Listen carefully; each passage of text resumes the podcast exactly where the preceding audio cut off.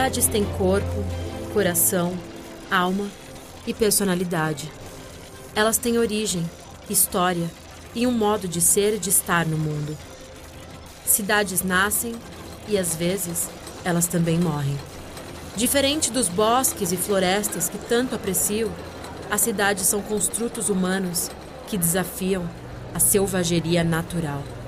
Confinados entre muros, perdidos entre ruas e avenidas, aprisionados em casas e prédios, homens e mulheres esperam pelo bonde ou pela vida.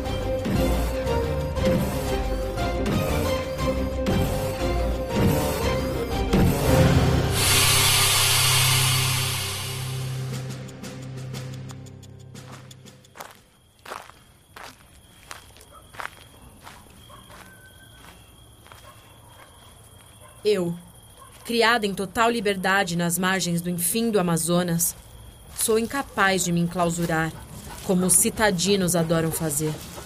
Assim, vago à noite pela geografia dessa cidade verdejante e perigosa. Procurando encontrar nas curvas de suas esquinas as respostas às minhas inquietações. Mas antes de apresentar a você a cidade onde moro, preciso falar de quem sou.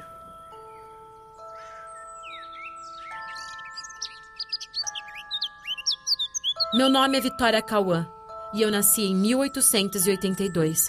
Recebi por nome a alcunha da rainha inglesa e por sobrenome a de um pássaro amaldiçoado pelos índios, meus antepassados.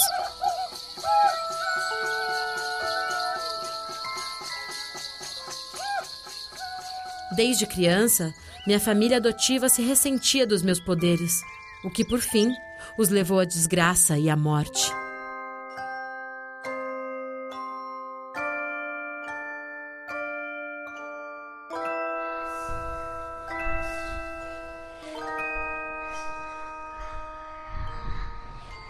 De quais poderes estou falando? Lançar feitiços, curar moléstias, ler a sorte na curva dos ventos e na fluidez das águas, adivinhar pensamentos trancafiados na mente, ver o passado e o futuro. E o mais terrível de todos, conversar com os espíritos dos mortos e com as entidades da natureza.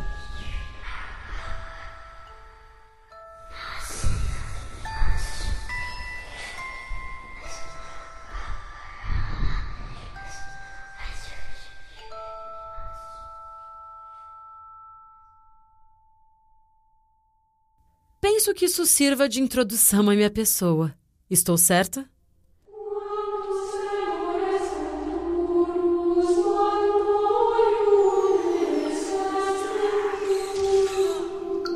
Fui trazida à cidade de Porto Alegre dos Amantes quando tinha 15 anos, iludida por um pesquisador da ordem positivista. Fui aprisionada, estudada e torturada, apenas para saciar o desejo de saber daqueles respeitáveis homens de ciência.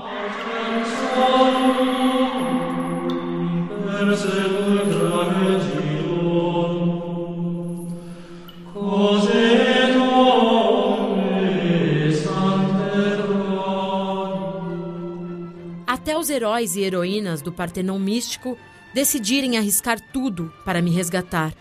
Bento Alves, o aventureiro do grupo, invadiu o laboratório subterrâneo, quase perdendo sua vida naquela missão.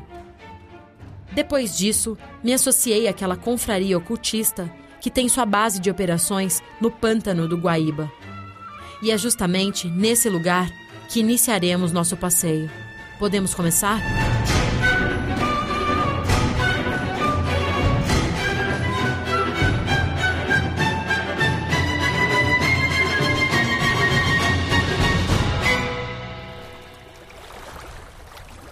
Nossa primeira parada é na antiga Ilha da Flecha. Ela foi renomeada de a Ilha do Desencanto, em razão das misérias vividas pela família que fundou o lugar, os antigos Magalhães.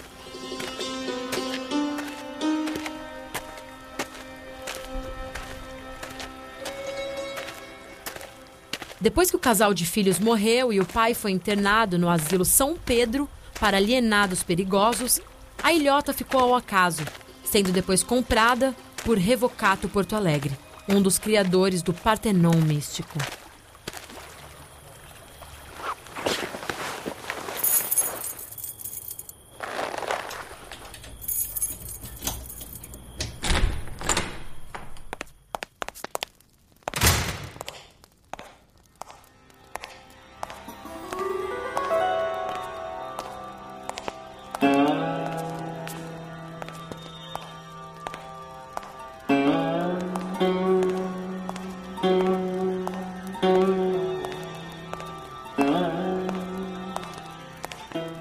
Casarão reformado, chamado por eles de a Mansão dos Encantos, há passagens secretas, cômodos irreais, corredores infinitos, pórticos arcanos e mistérios insanos. Me disseram que no porão centenário há um Aleph que pode levar o visitante a qualquer ponto no tempo no espaço. Ou a terrível loucura. Quem sabe?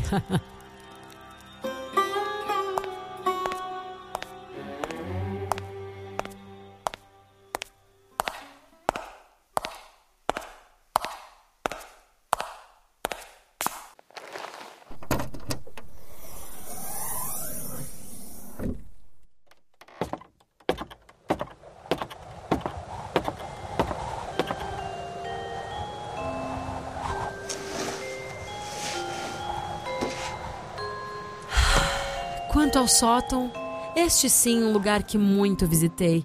Há caixas milenares, tomos esotéricos, amuletos amaldiçoados, maletas enfeitiçadas, além de rouparia empoeirada e antiga. O sótão é um dos lugares prediletos de Sérgio Pompeu, que adora segredos místicos e velharias mofadas, como búzios metálicos, tabuletas encantadas e tarôs demoníacos além das infernálias medievais que vive estudando e tentando traduzir.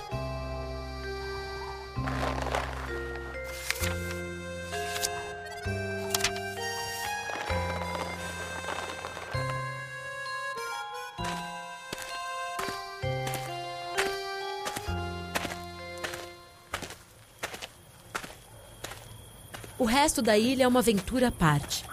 Além do labirinto do destino, do poço iniciático, do Jardim Apolíneo, do Bosque Dionisíaco, do Mirante Crepuscular, das Torres Guardiãs, do Lago dos Mistérios, do Carvalho dos Sonhos e do Solar dos Espelhos da Alma.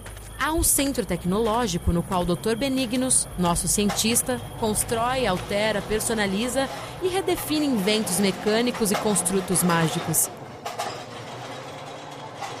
Neste momento, ele está trabalhando num dirigível que leva não apenas aos mais altos céus, como também as profundezas marítimas. Isso enquanto beberica sua garrafa de Paraty. É um problema do velhaco seu gosto por álcool.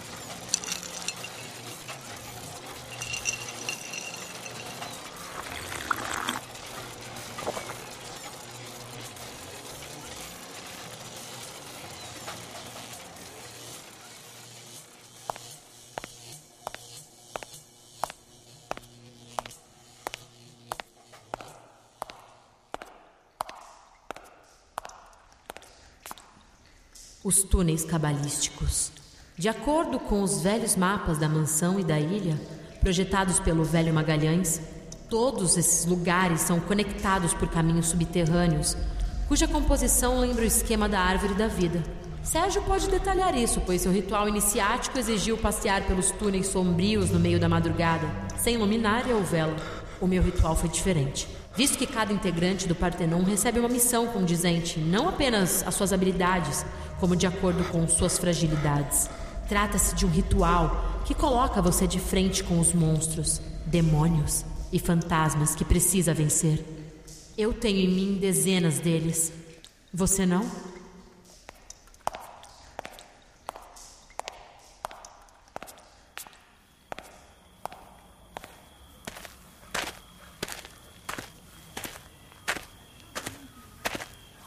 Agora, deixando a ilha, tomaremos uma barcaça num dos portos de Madeira Velha, singrando as turvas águas do pântano em direção à cidade noturna. Estão prontos?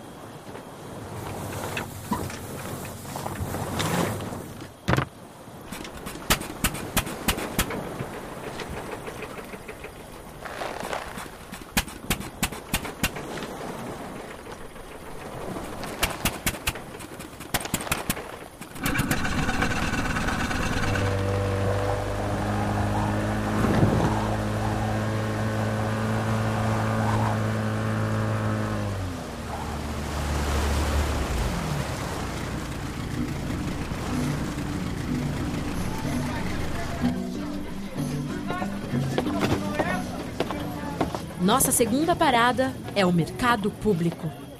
O cheiro de peixe é nojento, mas a arquitetura compensa. Trata-se de um imenso quadrilátero de dois andares, repletos de arabescos venezianos, numa remissão ao tempo em que o Guaíba chegava até a rua da praia.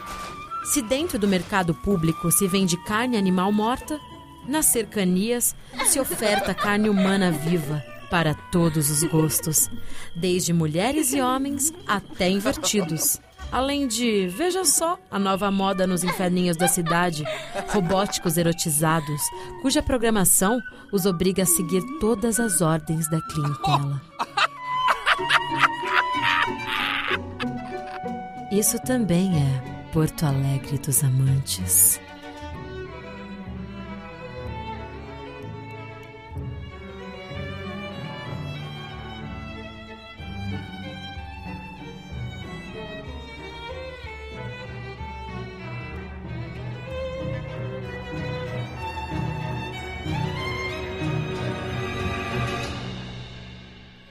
Seguindo viagem. Agora caminhando.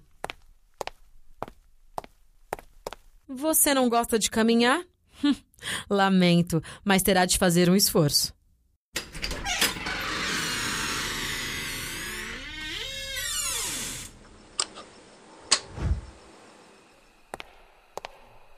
À nossa frente, vemos o arranha-céu do Gran Hotel, de frente para o arvoredo caótico da Praça da Alfândega. O prédio de cinco andares foi construído em 1865 por um empresário maluco chamado Antero de Quintal, que instalou em cada quarto um sistema de espelhos falsos, através dos quais ele podia espiar a clientela. Imagina só! Para tanto, construiu corredores invisíveis nas laterais do prédio que iam da fachada aos fundos. Contam que o Biltre levava sua pequena filha para testemunhar alguns de seus spots sórdidos.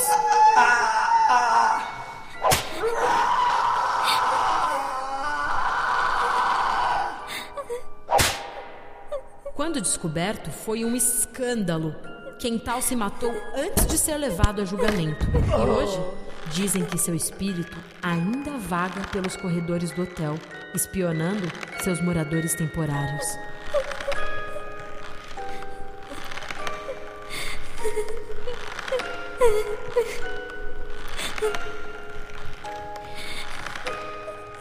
Alguns se hospedam no Gran Hotel por sua arquitetura gótica, outros para escutar histórias sórdidas, outros ainda para contatar o fantasma que vigia. É assim que o chamam.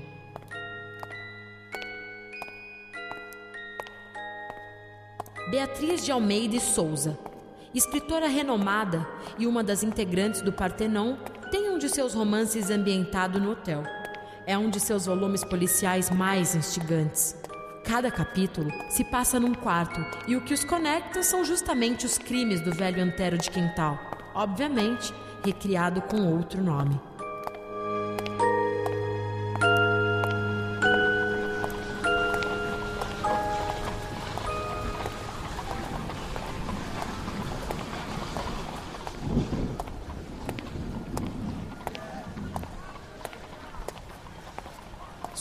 Pela ladeira da Câmara, chegamos não apenas à biblioteca pública, prédio cuja fachada apresenta os pretensos mestres positivistas, como também o Teatro São Tomé.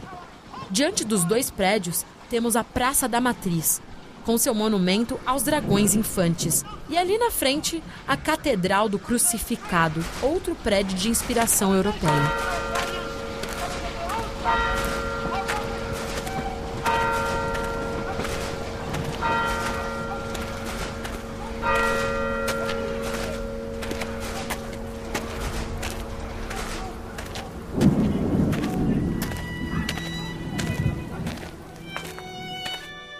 Podemos dar um descanso às suas pernas e tomar uma carruagem mecanizada. Quem vem comigo?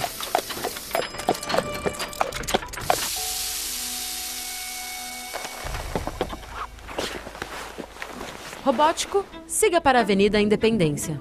Sim, senhora.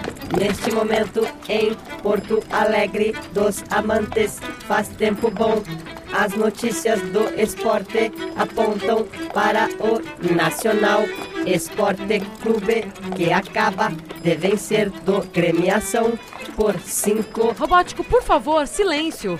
Estou conversando com a minha companhia, não vê? Desculpe, mas esses choferes mecânicos são muito irritantes.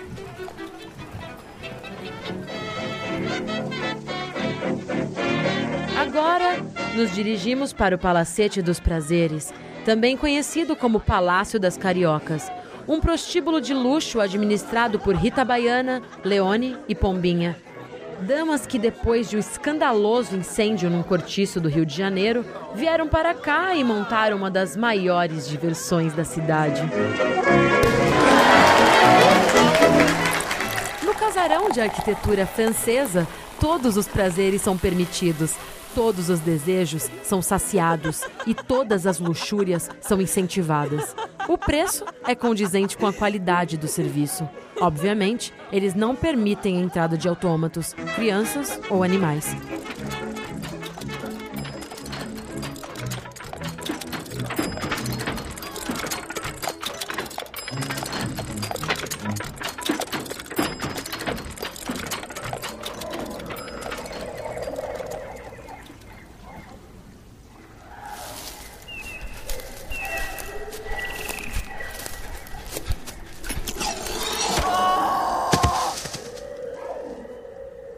Podemos agora, robótico, seguir para o Bosque da Perdição. Esse antigo terreno lamacento, que era chamado de emboscadas, em razão das capturas de escravos fugitivos, foi remodelado pela Prefeitura de Porto Alegre para a Grande Exposição Tecnológica de 1890. Depois disso, como outras zonas da cidade, ficou relegado ao esquecimento, sendo hoje uma área perigosa e violenta apesar do arvoredo belo e das flores charmosas que crescem em meio a um matagal alto.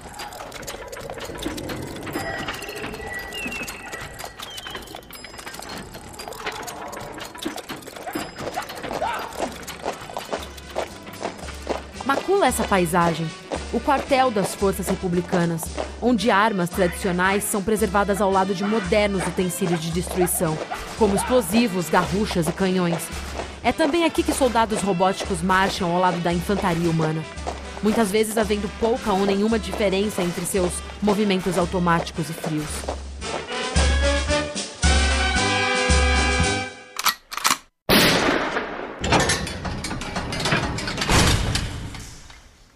Em suas celas, muitos heróis rebeldes perderam a vida, sendo torturados por militares insanos. A lembrança de minha experiência pregressa, nas mãos dos protetores da ordem e do progresso nacional, me aterroriza até hoje. Sigamos.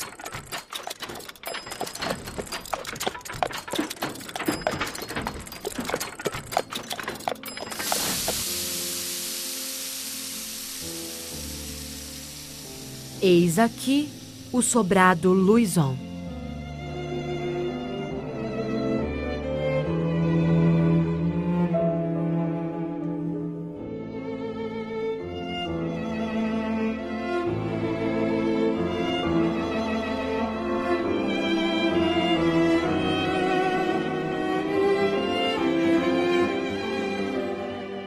Elegante morada de um dos mais respeitáveis moradores dessa cidade. Médico, esteta, humanista e poeta, Luizon é um enigma para todos, até para si próprio.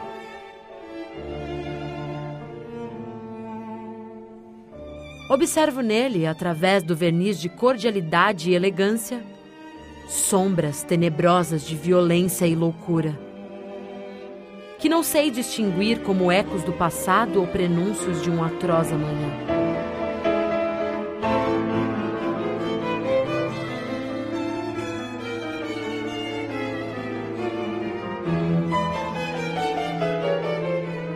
Ele vive com Beatriz, de quem falei antes.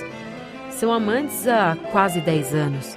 Quando ela ainda se vestia de homem, enganava todos com a falsa alcunha de Dante de Agustin pseudônimo com o qual assinava seus contos de horror e mistério. Nessa cidade, a cor negra de sua pele poderia ser perdoada, seu gênero, nunca.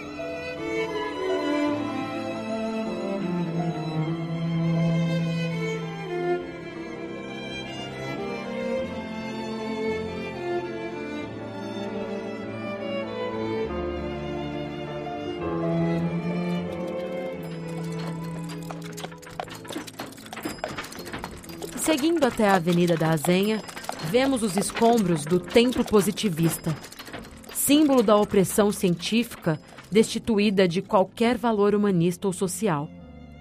Há algumas noites visitei aquele inferno na companhia de Bento e Sérgio. Ah, sim, eles são parceiros também na cama. Isso obviamente escandaliza a nossa sociedade moralista. Mas eles não se importam nem um pouco, como nós mesmos. Estou errada?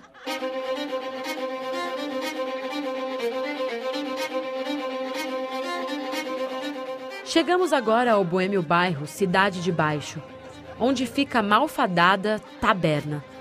Trata-se de um lugar antigo e decadente, no qual se pode conhecer boa parte dos pobres diabos que compõem a marginalidade de Porto Alegre.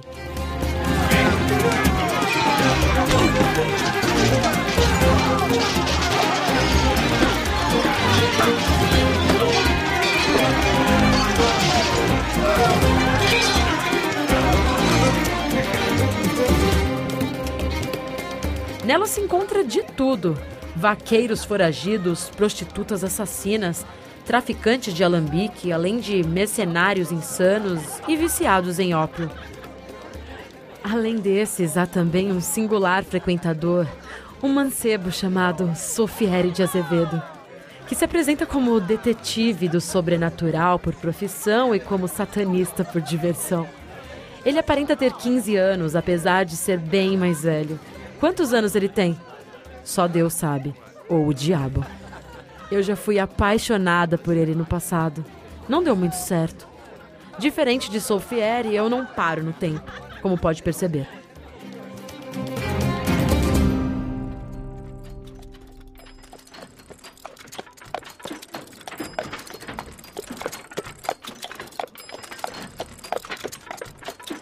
Aquela construção ali é o Solar das Magnólias, casarão que foi propriedade dos Fonseca Amaral por muito tempo. Dizem que o fantasma do filho que se suicidou vive lá e volta e meia se deixa revelar no alto do torreão. Eu já ouvi algumas vezes, mas nunca travei contato. Sabe como é? Assim como as pessoas, alguns espíritos não são de muita conversa.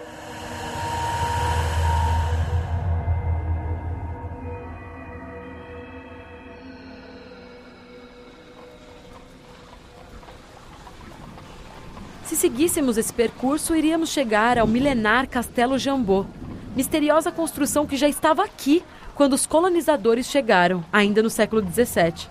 Quem a construiu? Benigno suspeita de uma fenda temporal, mas eu duvido. A família que o habita é conhecida não apenas por sua discrição, como também por atuar como patronos da literatura e das artes.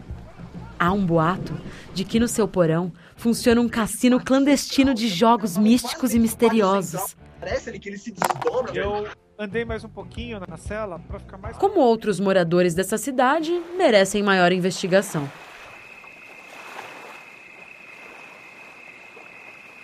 Finalmente, chegamos à orla do Guaíba, onde poderemos ver um dos cartões postais da cidade e também o amontoado de ilhotas que forma o pântano. Nosso passeio está próximo do fim. Se subirmos essa rua na esquina da Alves Vasco, há o Castelinho da Prisioneira. Construído em 1848 por um maníaco barão do café. Ele fez para presentear e aprisionar sua amante, a cantora de ópera Carmen Montserrat. Uma das histórias mais trágicas da cidade. Há cerca de dois anos, Solfieri foi aprisionado ali por dois adoradores de Pamu, o Venerável, um demônio tentacular que deseja dominar a nossa dimensão. Essa história foi contada por ele em um de seus contos de taverna.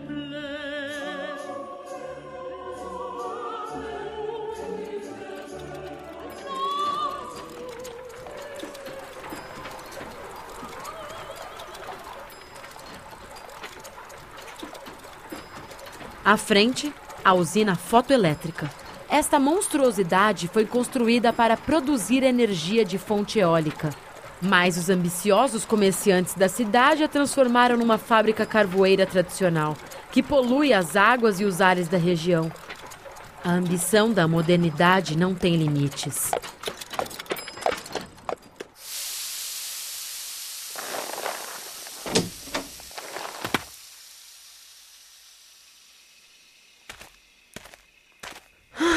E aqui chegamos ao final do nosso percurso.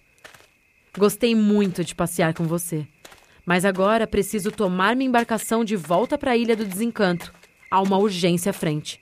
Descobrimos que uma organização criminosa, cuja sede fica no Menino Diabo, está aliciando crianças para distribuírem à população um inibidor de pensamentos individuais.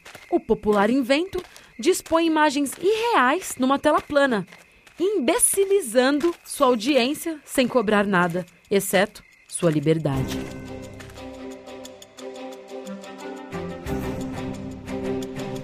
O que você vai fazer?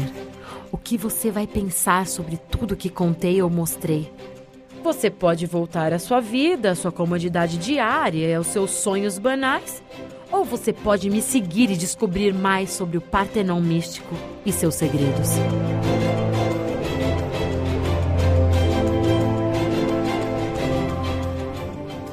Eu não prometo uma rotina confortável, muito menos uma existência sem riscos, uma vez que os perigos dessa vida são muitos. Mas uma coisa eu prometo: seus dias e noites nunca mais serão os mesmos. Ao menos não entre as ruas, avenidas e becos de Porto Alegre dos Amantes. Então, você vem comigo?